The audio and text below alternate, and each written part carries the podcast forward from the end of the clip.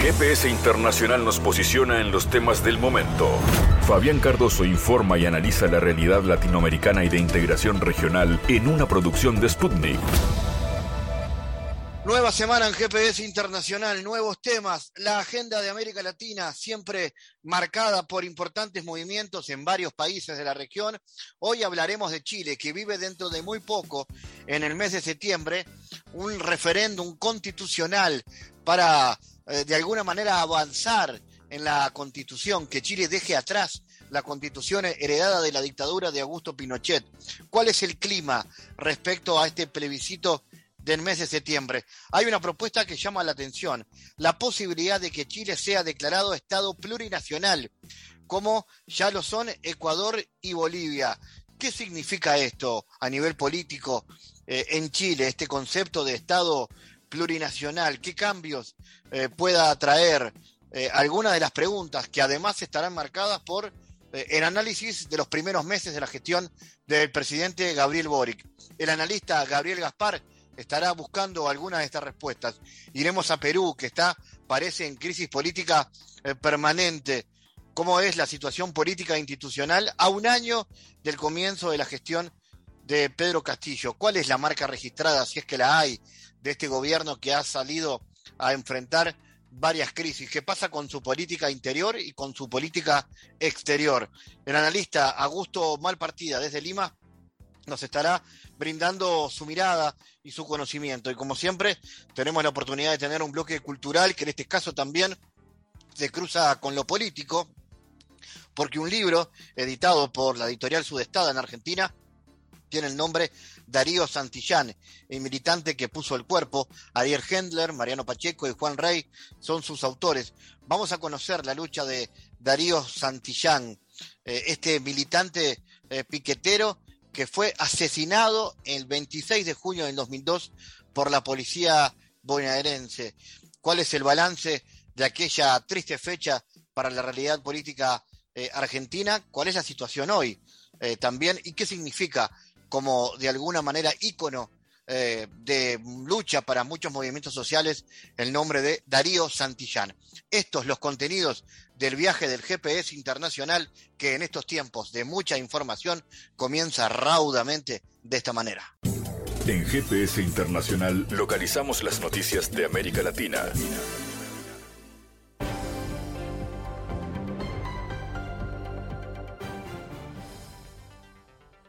Nueva semana con nuevas noticias.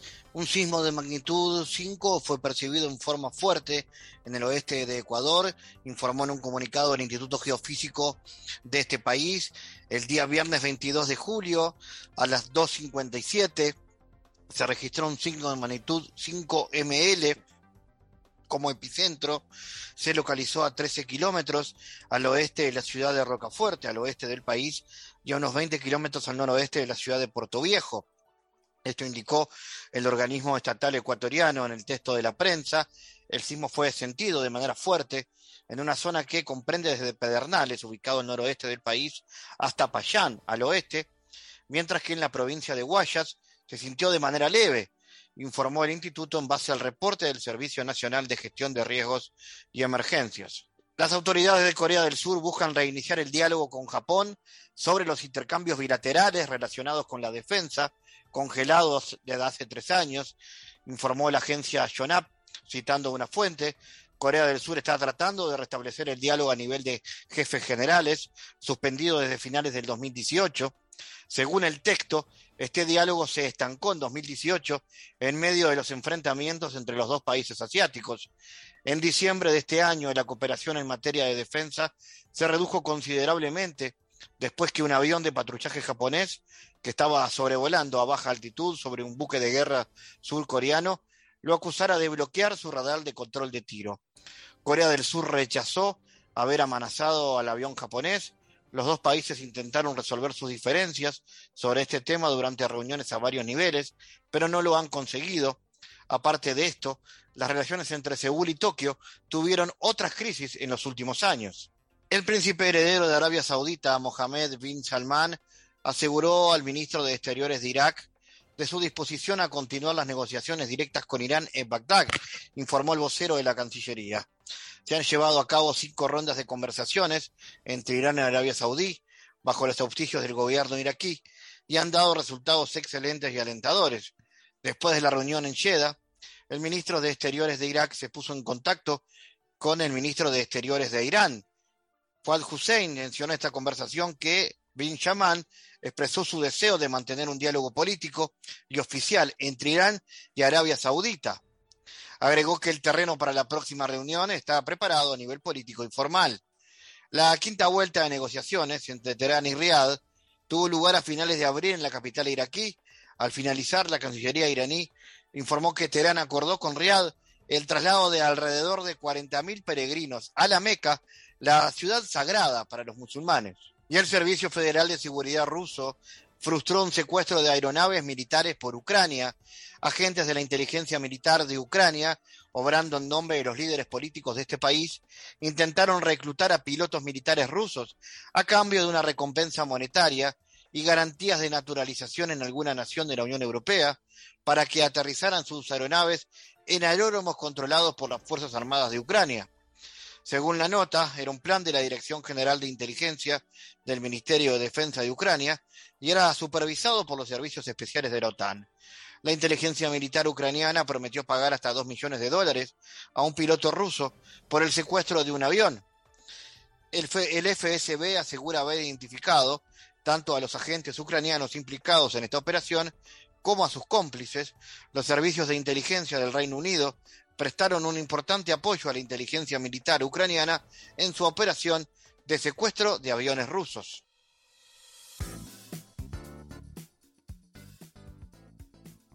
Los ex constituyentes chilenos Eduardo Cretón y Carol Brown culminaron su visita a Bolivia para comprender las implicancias de una constitución plurinacional, luego de las propuestas que surgieron en el vecino país de declarar un Estado plurinacional de Chile mediante la nueva Carta Magna.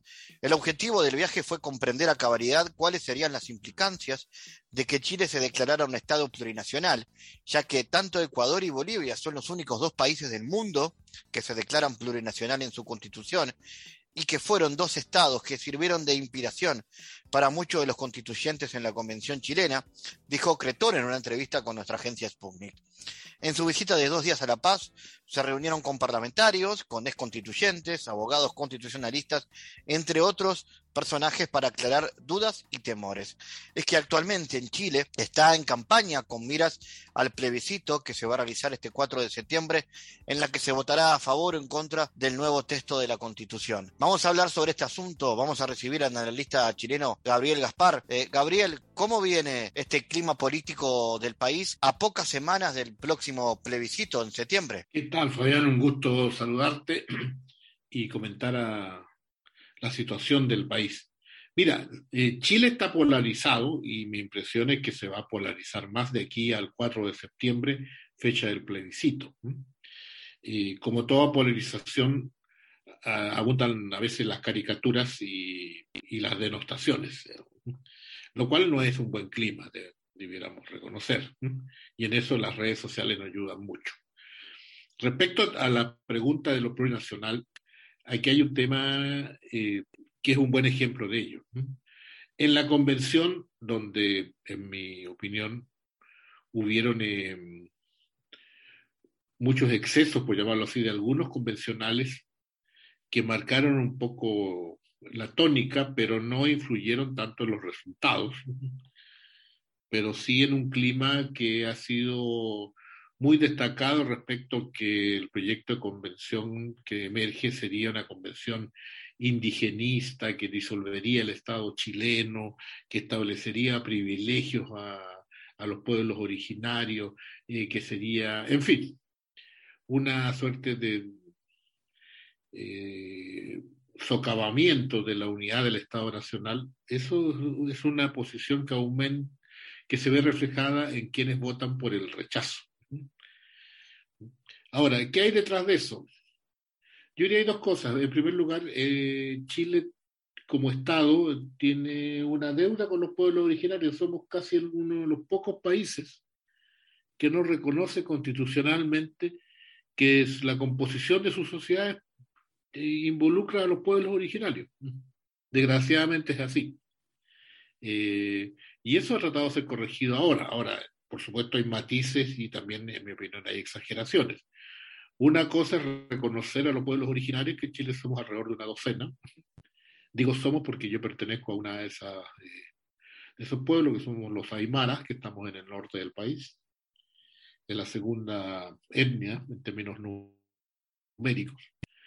Eh, pero otra cosa eh, que no es cierta, pero se difunde como tal, es que estemos por la disgregación del Estado chileno. En realidad, la fórmula que emerge de la Convención y del proyecto de reforma constitucional es reconocer que Chile es un Estado plurinacional en el sentido que lo integran muchas naciones, eh, algunas de ellas preexistentes al Estado chileno, como en el caso de los mapuches, los rapanui de Isla de Pascua, los aymaras en el norte. Eh, y otra cosa es que Chile es un Estado unitario, o sea, este reconocimiento no significa un desconocimiento del carácter único del Estado, ¿cierto? Y por el contrario, eh, ese es uno de los límites muy bien señalados. Sin embargo, en la discusión, en el calor y también en la desinformación, tiende a, en un sector de la sociedad chilena, yo no digo que son todos los del rechazo, pero el sector choca con la cultura clásica de que piensa que Chile tiene que ser un país blanco, occidental y cristiano, lo cual obviamente no nos representa la inmensa mayoría de lo que conformamos la diversidad chilena. ¿Y crees que, es posible eh, que la ciudadanía comprenda y acompañe esta propuesta, Gabriel? Bueno, en eso estamos, estamos en, una, en la campaña donde afortunadamente, eh, digo por un lado, eh, estamos discutiendo contenidos, aunque a veces se discutan caricaturas. Y allí lo que, lo que yo soy un partidario de la prueba. Como dice la presidenta Bachelet respecto a esto, y recordando a Pablo Milanés y su bellísima canción, este proyecto de constitución no es perfecta, pero se acerca mucho a lo que yo siempre soñé. Y entonces en eso estamos muchos. Obviamente va a requerir, en mi opinión, muchos ajustes, eh, pasar mucha eh, tiempo de, rodaje, pero obviamente es una constitución que emergerá conforme a las características de una sociedad moderna, eh, una sociedad diversa, una sociedad, digamos, posguerra fría, y que recoja los desafíos que tiene Chile para poder seguir eh, avanzando en su historia. Gabriel, si hablamos de estos primeros meses del gobierno de Gabriel Boric, podemos hablar de luces, sombras. ¿Qué evaluación se puede hacer rápidamente de lo que ha pasado ¿no? y de lo que puede venir? Bueno, yo diría que está pagando los costos del novato. ¿no? El, gobierno de Boric heredó una situación muy difícil provocada por un gobierno como el de Sebastián Piñera que terminó en condiciones, entregó un país en muy malas condiciones económicas, de convivencia social, con una grave crisis en la Araucanía y también con un problema migratorio descontrolado. Si eso ya era difícil, se agravó a los pocos días por las consecuencias de la guerra en Ucrania, que significa para nosotros un alza del combustible, un encarecimiento de los precios, como Chile es una economía muy abierta, eso impacta en una inflación de la cual los chilenos no conocíamos hace varias décadas.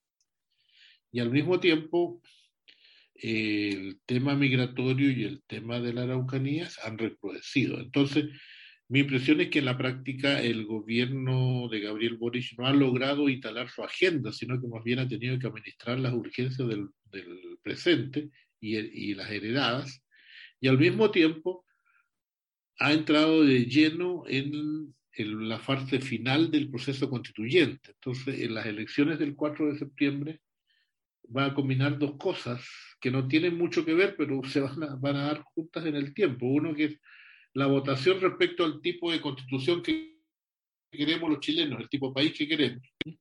Y por otro lado, una suerte de evaluación muy prematura del gobierno de Gabriel Boric, que dicho sea de paso, ha perdido en los primeros meses una importante cuota de, apoyo que se debe precisamente a lo anterior. Vale decir, haber heredado una situación muy difícil del país y también es justo reconocer algunas novatadas que ha pagado el, nuevo equipo, que es muy joven y que, eh, ¿cómo se llama?, ha aprendido, ha aterrizado con los dientes y, tiene que ha, aprendido aquello que dice que otra cosa es con guitarra, ¿no? Una cosa es criticar y ser oposición y otra es conducir el país. Y en cuanto a política exterior, Gabriel, ¿han habido cambios? ¿Se nota eso? ¿Hay otra mirada sobre la región? ¿Mayor acercamiento a la región? Ha habido una cosa positiva porque el, en tiempos de, de la, del gobierno de, de Sebastián Piñera, primero había una suerte de incomprensión del momento que vivía Chile recordemos que poco antes del estallido social, o algunos días antes, Sebastián Piñera, entonces presidente, había dicho que Chile era una isla, que desgraciadamente vivíamos en un barrio muy confuso, pero Chile era una excepción. Palabras que se las tuvo que tragar, porque realmente el estallido social demostró que Chile era parte de un continente donde, si bien hay muchas potencialidades, seguimos viviendo una situación, eh, en algunos casos, de una distribución del ingreso casi colonial, que provoca una protesta que es la que estalló en aquellos, el 18 de octubre del 2019. Entonces, el nuevo gobierno eh, retoma muchos eh, temas propios de la política tradicional de, de la diplomacia chilena, que es, en primer lugar, el carácter multilateral, volver al multilateralismo y no al aislacionismo. Segundo, una prioridad hacia América Latina por razones obvias. Chile es parte de América Latina, entonces tenemos los problemas como la migración, como el, el orden en las fronteras, como la cooperación frente a sin número de temas, empezando, por ejemplo, por tratar de enfrentar lo más comúnmente posible el tema de la pandemia, compra de eh, vacunas eh, eh, colectivas, etcétera, ayudar a los procesos de paz, es la prioridad del, no solo por razones políticas, sino por razones obvias de la vecindad.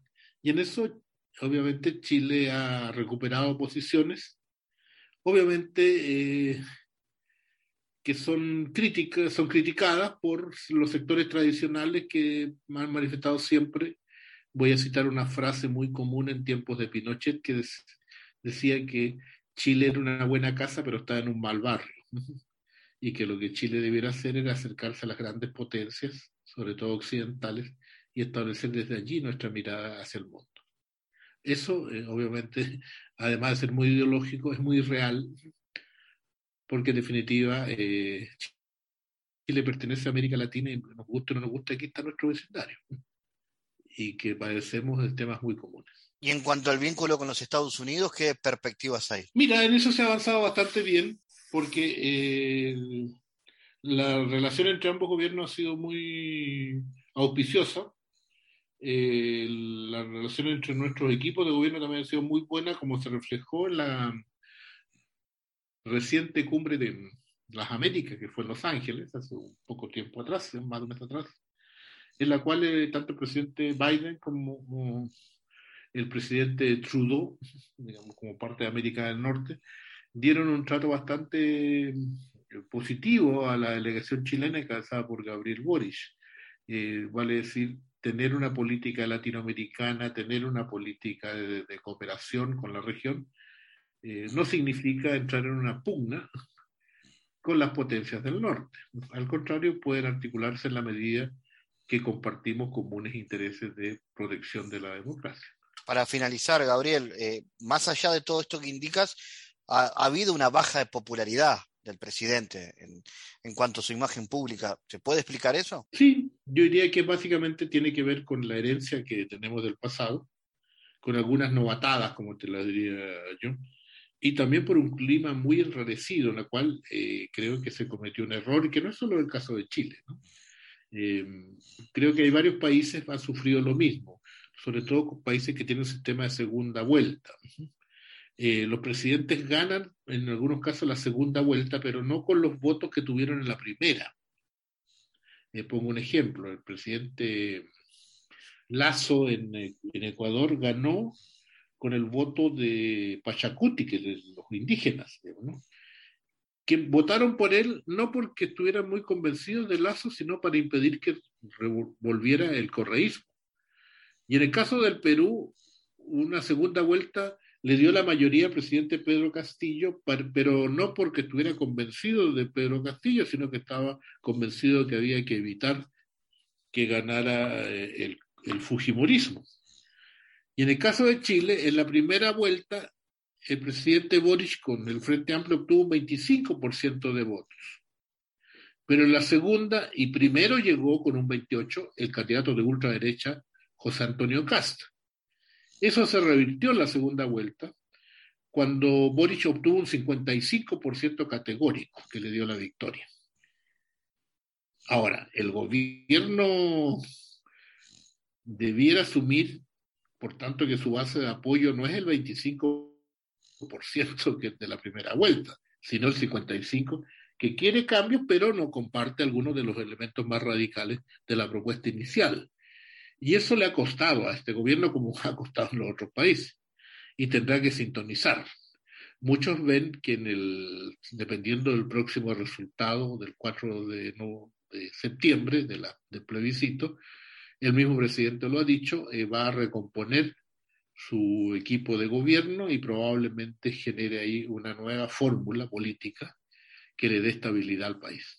Gabriel Gaspar desde Chile, gracias por tu análisis, como siempre. Gracias a ti, un cordial saludo. Analizamos los temas en GPS Internacional.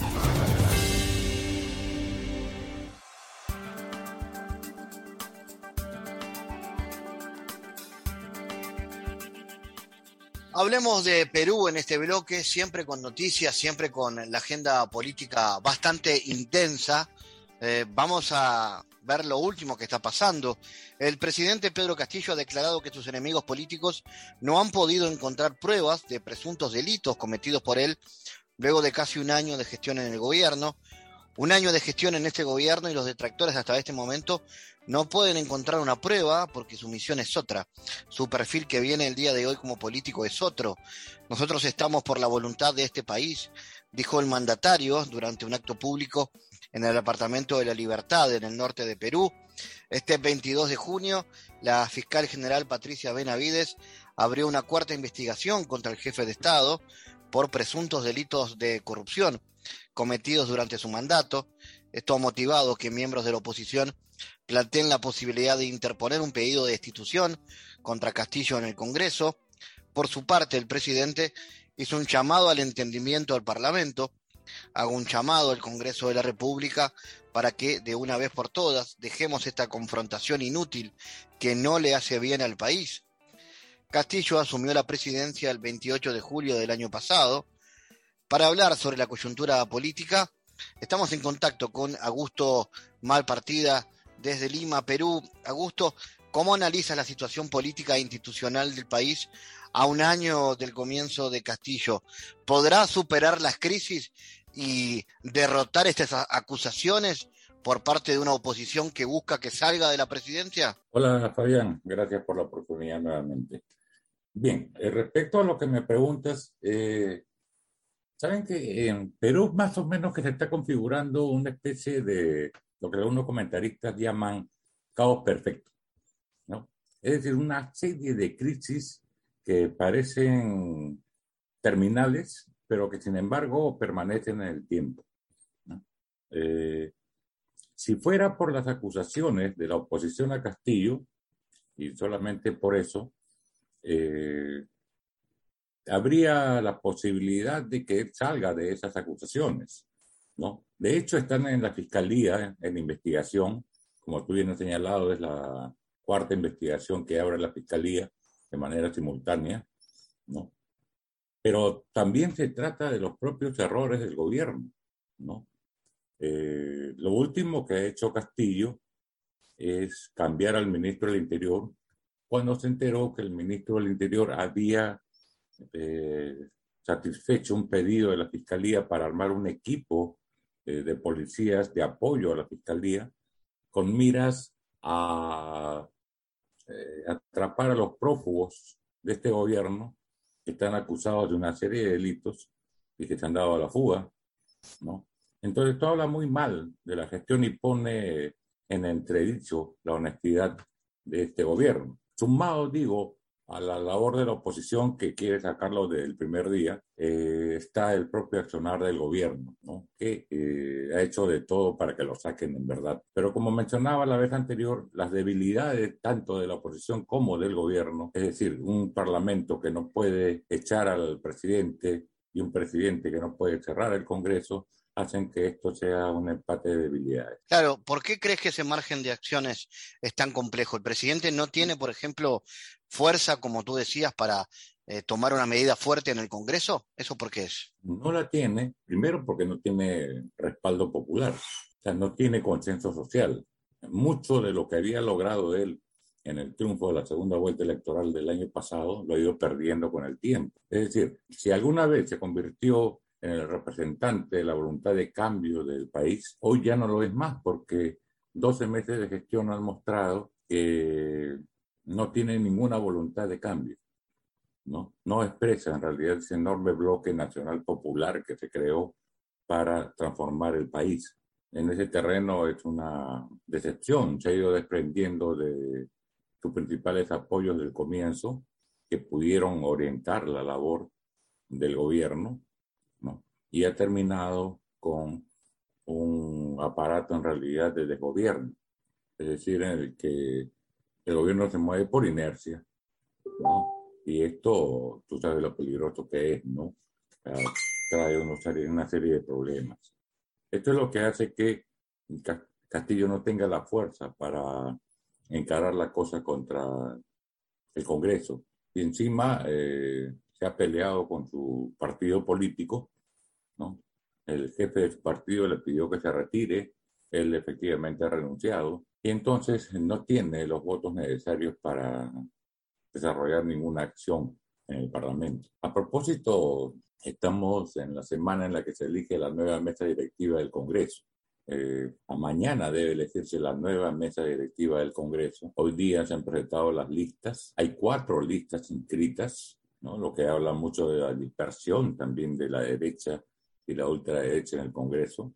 Y es, una, es un festival de alianzas que no tienen ninguna, eh, ninguna eh, argamasa ideológica o o siquiera de proyectos, o siquiera de algunas ideas que generen estas alianzas y que digan, bueno, estos 12 meses que vienen, esto es lo que vamos a hacer. No, es solamente una serie de conveniencias concertadas para tomar la mesa directiva del Congreso, ¿no? Y no se sabe quién va a ganar. Esto tiene a la base un, un supuesto, ¿no? Que el próximo presidente del Congreso puede terminar siendo el presidente del país si es que logran sacarlo a Castillo y entonces eh, los apetitos se han desatado y esto es lo que ha producido cuatro listas parlamentarias en que la derecha está dividida en tres, eh, expresando pues la enorme dispersión política que existe. ¿no? ¿Cuál es entonces, crees, Augusto, el desafío más importante que tiene hoy el país?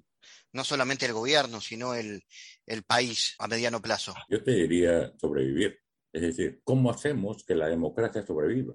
Porque si algo ha dañado la gestión de Castillo y la ultraderecha ha sido precisamente la democracia. Es decir, no hay un consenso nacional capaz de defender la democracia. Las instituciones democráticas han sido deterioradas, ¿no? De tal manera que la mayoría de la población las detesta, El nivel de aprobación es ínfimo y su nivel de desaprobación es enorme, ¿no? Entonces, yo diría que el principal desafío para el país es ver cómo sobrevivimos en toda esta crisis de manera que salgamos con una democracia más fortalecida, ¿no? De forma que no sea solo el ritual formal de votar cada cinco años y luego esperar a ver qué pasa, sino que en realidad haya los cambios democráticos necesarios para que nos transformemos en una república de ciudadanos, que no lo somos de verdad, ¿no? De allí tú tienes eh, esto que parece un carnaval político en el que eh, en aguas totalmente movidas, ¿no? Lo que se pasean son los grupos políticos que ni siquiera llegan a ser partidos, sino conglomerados eh, de conveniencias, ¿no?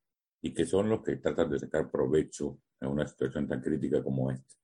Insisto, la, creo que el principal desafío que tenemos los peruanos es eh, tratar de hacer sobrevivir la democracia. En materia de política exterior, eh, Augusto, ¿hay una agenda clara? ¿Por dónde va si es que hay una? Mira, eh, lo último que se hizo en materia de política exterior fue ir a la Cumbre de las Américas, ¿verdad? ¿No? Que se realizó hace algunos meses en Estados Unidos. Allí fue evidente, ¿no? Que Perú no era parte de ningún bloque progresista. Estuvo totalmente alineado con los Estados Unidos, ¿no? Eh, recuerden que Estados Unidos no quiso que vaya ni Cuba, ni Venezuela, ni Guatemala, ¿no? Lo que fue tomado muy mal por una serie de países.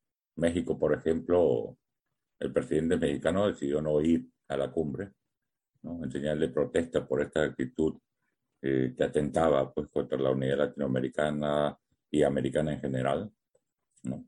Pero, eh, sin embargo, Castillo estuvo totalmente supeditado a la política norteamericana y ni mencionó el asunto. ¿no? De hecho, eh, a lo que se dedicó fue a llamar inversionistas a Perú. Eso fue su principal tarea. ¿no? Entonces, eh, Perú, que en general, históricamente, ha tenido una posición diplomática progresista respecto de, la, Estados Unidos y de la eh, definición autónoma de cada país de su política, ¿no? Ya hace algún tiempo que ha terminado eh, detrás de Estados Unidos, ¿no? Inclusive con este gobierno. Lo que pone en cuestión también, eh, Fabián, que los parámetros ya de derecha, izquierda, centro en Latinoamérica y me imagino en el mundo no funcionan. En el sentido siguiente, ¿no? ¿Qué podemos decir de Castillo, por ejemplo? Es un gobierno de izquierdas, sin embargo, es ultraconservador ¿no? respecto del papel de las mujeres en la sociedad, eh, que están por cambiarle el nombre al Ministerio de la Mujer para convertirlo en Ministerio de la Familia. Es ultraconservador en una serie de aspectos. Y entonces uno se pregunta, ¿esa es la izquierda? Hay allí la misma actitud, como te digo, frente al gobierno norteamericano, ¿no? Y todo lo que significa esto eh, muestra que es muy limitado hoy usar en Perú por lo menos el criterio de izquierda o derecha, ¿no? porque no termina de describir finalmente los actores políticos. ¿no? Yo tranquilamente podría decir este no es un gobierno de izquierda. Definitivamente no es un gobierno de izquierda, porque eh, en mi tradición la izquierda tiene que ver con el cambio, ¿no? tiene que ver con el futuro, tiene que ver con, eh, con nada reaccionario o conservador, ¿no? Pero, eh, sin embargo, tú ves a este gobierno que, por decir algo, ¿no? Sobre el cambio climático no tiene la menor idea del asunto y no le interesa, ¿no? Para nada. Sobre el tema de la hambruna ha dicho que los que tienen que temer la hambruna son los vagos, ¿no? Como si no entendiera que es un fenómeno mundial que amenaza las economías y sociedades de nuestros países, ¿no? Entonces te das cuenta que estamos frente a un gobierno que no puede ser descrito como un gobierno de izquierda. Eh, ¿Lo notas entonces más cerca de los Estados Unidos que de China o de Rusia? Ah, sí, por supuesto, por supuesto. ¿no?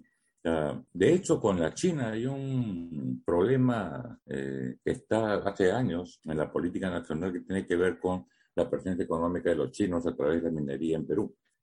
La conflictividad con ellos es eh, bastante dura. Las comunidades campesinas han enfrentado a la minera Las Bambas, cuyo dueño es el Estado chino, durante muchos años. Y el gobierno actual no ha hecho nada por resolver ese problema que no sea patear hacia adelante el tema, no postergarlo y postergarlo y postergarlo y no dar salidas.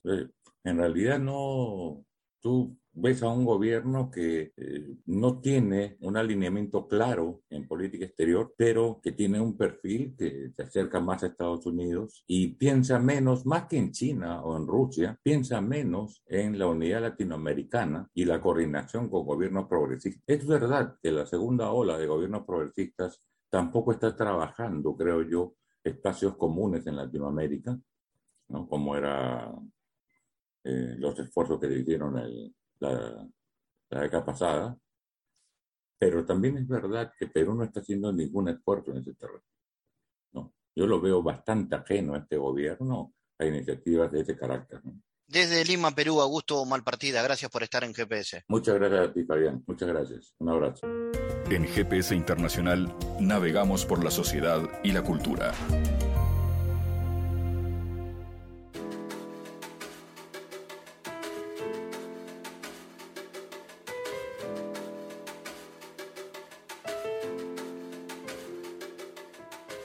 Vamos a presentar en este bloque un libro de la editorial Sudestada de Buenos Aires, Argentina, que lleva el nombre Darío Santillán, el militante que puso el cuerpo. Ariel Hendler, Mariano Pacheco y Juan Rey son sus autores y dan cuenta de que el 26 de junio del 2002 agentes de la policía bonaerense asesinaron en la localidad de Avellaneda a Darío Santillán y a Massimiliano Costecchi, integrantes del movimiento de desocupados que habían intentado cortar el puente Purredón en demanda de trabajo. Maxi participaba por primera vez en una acción de estas características, mientras que Darío, a sus 21 años, ya llevaba dos años y medio de militancia junto a movimientos de desocupados del barrio Don Orión en Claypole, donde creció, y más tarde en La Fe, un barrio humilde del partido de Lanús. Además de un homenaje y un esfuerzo colectivo del que participaron familiares y compañeros, este libro es la historia de una generación. Se dice que evocar la lucha de Darío es contar a la vez la de sus compañeros de ruta de otros pibes y pibas del conurbano. Vamos a recibir a Mariano Pacheco para que nos cuente sobre esto. Primero, eh, ¿quién fue Darío Santillán y por qué es importante reivindicar su historia en la actualidad. Hola, ¿cómo andás? Bueno, mira, me parece que un poco esta idea de lo que recién comentabas, ¿no? De que a través de la figura de Darío lo que tratamos de hacer con, con esta biografía es de dar cuenta de la historia de una generación, ¿no? Entonces, eh, bueno, para nosotros fue muy importante en 2012, cuando se publicó por primera vez este libro, eh, a los 10 años de la masacre de Avellaneda, eh, dar cuenta de que el protagonismo de las juventudes no era como muchas veces aparecía en los medios hegemónicos de comunicación en aquellos momentos, como un efecto de lo que había sido la, la muerte del expresidente Néstor Kirchner o un fenómeno de aquellos años, sino que tenía un largo proceso de, protagonismo a través de lo que habían sido las distintas organizaciones populares que habían estado muy tenidas por la participación juvenil, con menor eh, cantidad en la masividad de lo que había sido en aquellos momentos del, del, año 2010, 11 o 12, pero que tenían un largo recorrido. Y ahora, en el marco de los 20 años de la masacre de Avellaneda, esta nueva edición con su estada eh, de algún modo trata de, ya enlazar con lo que es parte de una historia, pues ya pasaron 20 años ¿no? desde aquellos sucesos y también poder compartir con las nuevas generaciones eh, de militancias lo que fue todo ese recorrido de esa generación de los años 90 y que de algún modo se condensa como proceso histórico en las jornadas de diciembre del 2001. Así que bueno, es como una apuesta doble, por un lado revisitar aquellos años, narrar ¿no? aquello que nos, como hemos dicho en varias oportunidades, denominamos como memorias de la resistencia ¿no? al neoliberalismo, y en este caso también enlazar con las juventudes que de la mano de, las pibas que se pusieron el pañuelo verde y salieron a pelear por la legalización del aborto, o de todas las mujeres y, los pibes que salieron a ponerle el hombro a, las políticas neoliberales que generaban eh, tanto malestar en nuestro pueblo durante los años del macrismo, o que salieron en los barrios a generar una, digamos, situación de producción de comunidad en medio de la pandemia, producto del COVID-19, y que esos fueron sus primeros pasos en la política, sea en 2016, sea en 2019, 2020 o 2021, encuentren que hubo también jóvenes como ellos, como ellas, que hace 20 años eh, protagonizaron procesos de participación popular, quizás en momentos mucho más crudos de la Argentina, y que sin embargo pudieron poner toda su voluntad para resistir ese proceso y para intentar gestar otras dinámicas políticas, que era lo que estaba en el centro de la escena eh, hacia fines del siglo pasado e inicios de este, ¿no? Como había titulado Hernán López Echagüe, uno de sus libros de aquellos años que se llamaba La política está en otra parte. ¿Qué podemos recordar de aquel 2002? ¿Cuánto impactó la crisis en la sociedad argentina y qué resignificó la militancia política? Bueno, ahí hubo algo muy importante, me parece que fue que la crisis, ¿no? En su aspecto obviamente negativo, que tiene que ver con, con la precarización de la vida, con las situaciones de hambre, de miseria, desocupación masiva de aquellos años, provocaron mucho malestar, pero que a su vez como en una especie de revés de esa situación, eh, también produjeron eh, formas de asociación, de organización, vínculos de solidaridad entre personas que, que, ya no tenían más nada para perder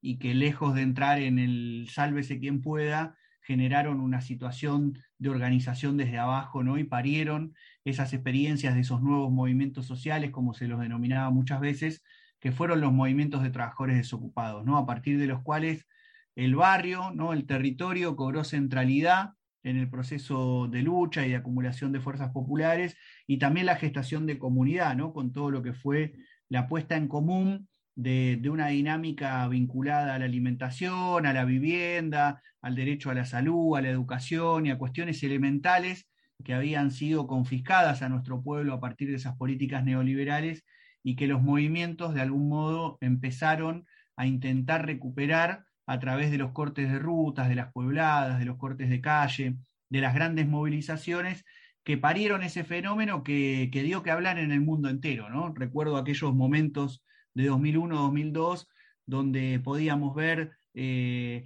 a, gente que se dedicaba a la comunicación o a académicos ¿no? de, países eh, europeos que venían a estudiar o a tratar de dar cuenta de qué era ese fenómeno de lo que se producía en Argentina con los piqueteros, ¿no? que era esa organización de los desocupados en un movimiento que no dejaba de reivindicar su carácter de trabajadores, más allá de que en ese momento no tenían empleo vengamos un poco a, no, al, presente, ¿no? ¿Qué balance realizas de la situación política y social del país a dos décadas de esa crisis? ¿Qué tanto ha cambiado? Mm. Bueno, lo, que ha cambiado en gran medida es, eh, de algún modo, lo que, lo que puede quedar como saldo de organización popular para enfrentar situaciones de adversidad como han sido las de la pandemia mundial, pero también la de toda la crisis social, económica que atraviesa la Argentina en este momento. Eh, en términos eh, estrictamente económicos y sociales, la verdad que hoy la, situación penosamente eh, en algún punto se parece bastante a aquellos años en términos de, niveles de, desigualdad, ¿no? de pobreza, de indigencia, con la gran diferencia de que, bueno, en el medio hay un proceso de acumulación de fuerzas populares muy, muy profundo, con organizaciones muy masivas, con capacidad de poder posicionarse ante esta situación tan compleja de otra manera y con un largo recorrido por detrás.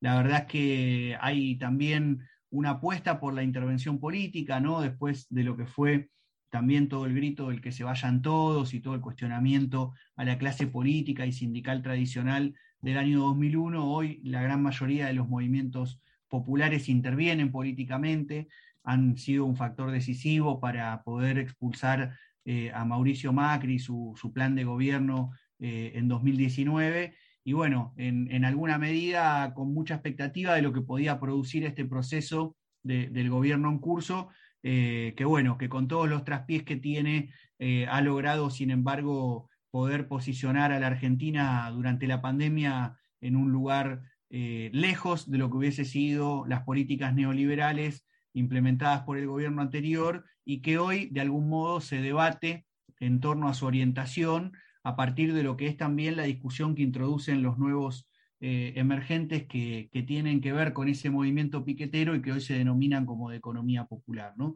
Eh, a partir del cual se, pone en agenda un conjunto de necesidades, de deseos y de, problemáticas y, y, de respuestas a esas problemáticas que han construido los movimientos en estos años y que hoy eh, pujan por hacerse oír frente a un sector importante de la clase dirigente que parece que olvida que hace 20 años, por hacer oído sordo a los reclamos populares, un gobierno como el de De la Rúa tuvo que terminar sus días yéndose con, su presidente en helicóptero y que ese grito del que se vayan todos expresaba un hartazgo que siempre está latente a hacerse a oír cuando los gobiernos no ponen un oído en los reclamos y las demandas populares y cuando las necesidades, como vienen siendo en estos tiempos, son muchas y muy profundas. Así que, bueno, siguiendo los acontecimientos casi día por día para ver cómo se desenvuelve la situación actual, eh, producto también de, de una contradicción muy profunda que tiene este país, en donde hay mucha riqueza, la economía crece, pero sin embargo la mitad de su población está por debajo de la línea de la pobreza. Mariano, ¿qué te gustaría que quede, que la gente conozca de la historia de, Darío Santillán eh, luego de leer el libro? Tal vez algo que, en primera instancia no conozcan. Mm.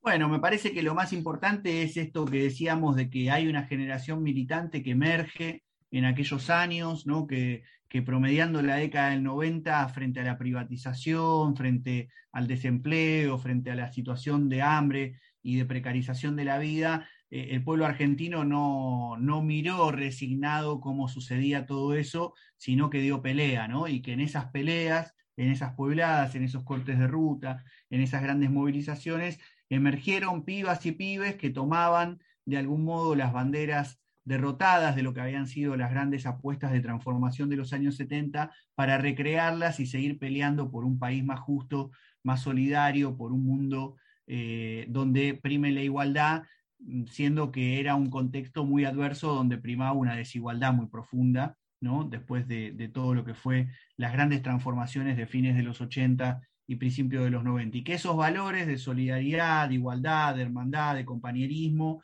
que Darío expresaba en su militancia cotidiana, fueron los que se expresaron en esa mano tendida a Maximiliano Costecchi, un pibe al que ni conocía y que en medio de la balacera de las fuerzas represivas del Estado, él sin embargo se detiene para tenderle una mano, para tratar de ponerle un freno al avance policial y socorrer, asistir a esa persona que lo estaba necesitando en ese momento. Ese gesto tan humano, tan solidario, creo que es el que expresa el de toda una generación militante que le puso el cuerpo a la adversidad eh, con más expectativas que realidades materializadas en ese momento que pudieran verse eh, en términos de conquistas, ¿no? y que sin embargo siempre estuvo la predisposición a seguir contribuyendo a un proceso que termine con las injusticias, con las desigualdades y pueda pujar por un país diferente y que en ese camino Darío mostró junto con Maxi, pero sobre todo Darío, que tenía mayor recorrido militante, que incluso en las peores circunstancias se puede resistir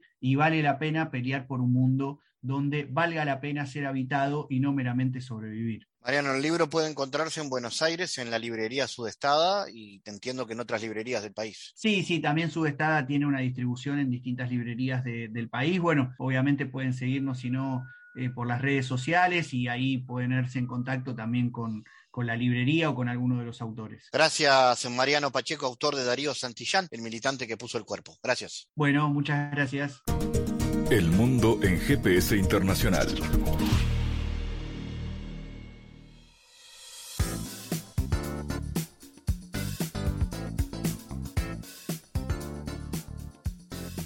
En diálogos geopolíticos analizamos diversos asuntos que atañen a la política mundial, desde el abordaje de los ámbitos multilaterales de articulación política a nivel global hasta las cualidades y los propósitos de las configuraciones regionales, tanto en América Latina así como en otras regiones. Nuestro objetivo es poner foco a una gran diversidad de temas que atañen a la geopolítica en el mundo contemporáneo. Para eso vamos a recibir a Santiago Caetano, aquí en GPS. Bienvenido, Santiago. Gracias, Fabián el fin de la Guerra Fría y la consiguiente configuración estructural unipolar tras el liderazgo norteamericano, eh, se promovió la preeminencia de un marco simbólico global de carácter liberal con la resignificación de la importancia de los, de los derechos humanos y la apertura de fronteras pautados por los procesos de la globalización.